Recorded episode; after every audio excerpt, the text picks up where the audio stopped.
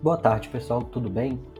Gravando agora mais um episódio do Deixa Eu Contar, trazendo as principais notícias dos principais jornais e o que elas significam pra gente enquanto, enquanto população, ou seja, o que os jornais querem que a gente saiba e como isso pode impactar na nossa vida. Começando com a Folha, que traz notícias sobre a Fitch ter melhorado a nota de crédito do Brasil. O que significa melhorar a nota de crédito? Toda vez que um que um governo vai buscar financiamento internacional, toda vez que um investidor vai avaliar o risco de emprestar dinheiro para o país, ele leva essa nota de crédito em consideração. O Brasil estava com BB-, foi para BB+, ficando um pouco mais perto da, do que se chama grau de investimento.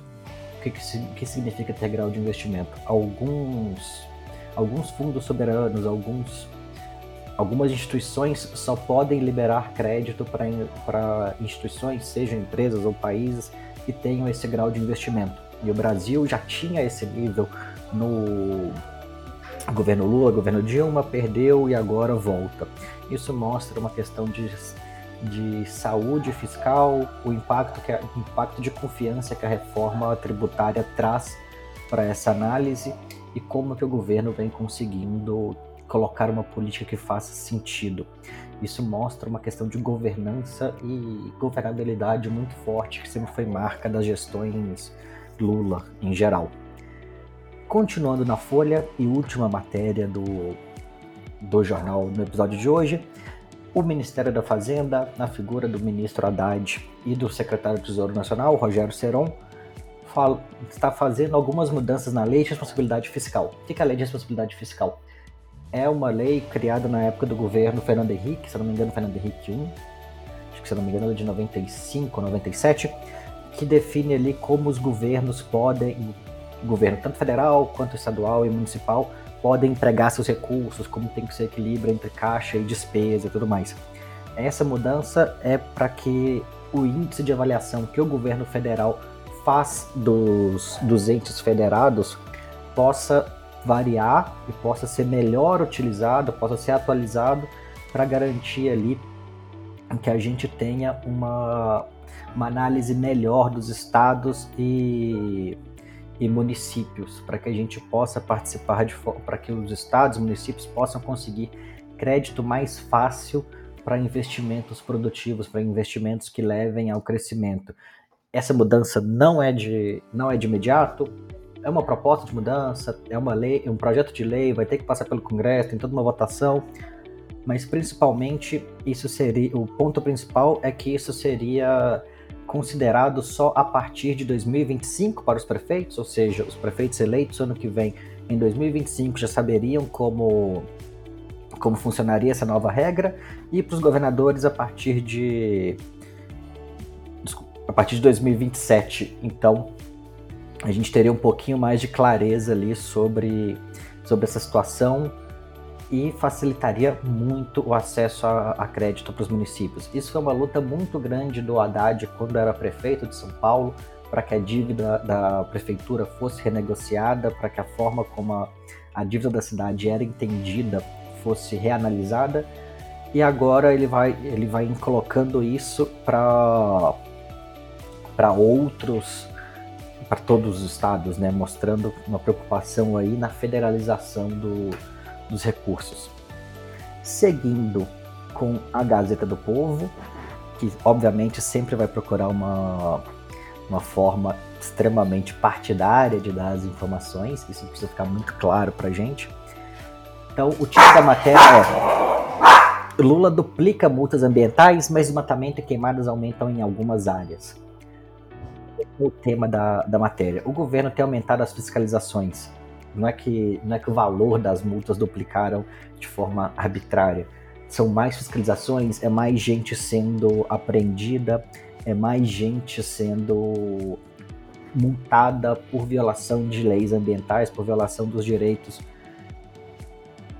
que, a, que o IBAMA, por violação do que a gente considera ali como direitos fundamentais da população. E isso, obviamente, reflete em N coisas, principalmente na, nessas multas, e a Gazeta precisa encontrar uma forma de deixar isso num, num âmbito negativo. o que ela vai colocar numa submatéria ali, que as matérias são duas matérias encadeadas, é essa e a outra falando que queimadas a vão são 203% em junho, e parece que em comparação com, com o ano anterior, mas não, em comparação com maio. O, na real, em comparação, comparando o primeiro semestre de 2023 com o primeiro semestre de 2022, teve uma redução pequena de 1%, mas o ponto principal para levar em consideração é toda a gestão ambiental do país tinha sido destruída nos últimos quatro anos. Todo o período em que o, o Ricardo Salles estava à frente do Ministério do Meio Ambiente, o que ele fez foi passar a boiada, como o próprio disse, para reduzir fiscalização ambiental, para reduzir, reduzir o trabalho dos fiscais, para reduzir o poder de polícia do IBAMA para impedir queimada, impedir o garimpo ilegal em reservas florestais, em reservas indígenas e tudo mais. Esse é um processo de reconstrução que a gente está vendo pela, pela ministra Marina Silva e é muito importante a gente deixar isso bem claro, porque vai demorar para o Ministério da, do meio ambiente voltar a fazer o mesmo trabalho que fazia até o governo Dilma ainda vai demorar muito tempo, porque foi todo foi um processo de desmonte muito longo. Mudando agora pro pro estado de Minas, trazendo uma notícia um pouco fora da questão de política, um pouco fora da questão de economia, mas acho que vale frisar porque impacta no dia a dia da população em geral, por mais estranho que pareça.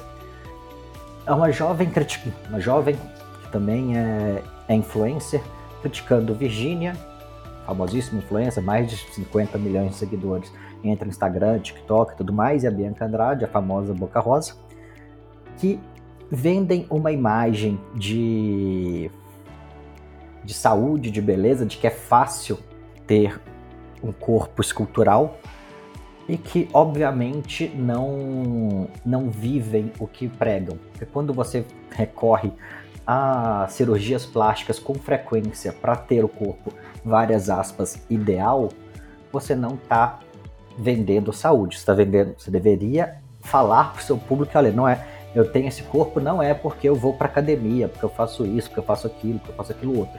Eu tenho esse corpo porque eu gasto centenas de milhares de reais em procedimentos estéticos invasivos.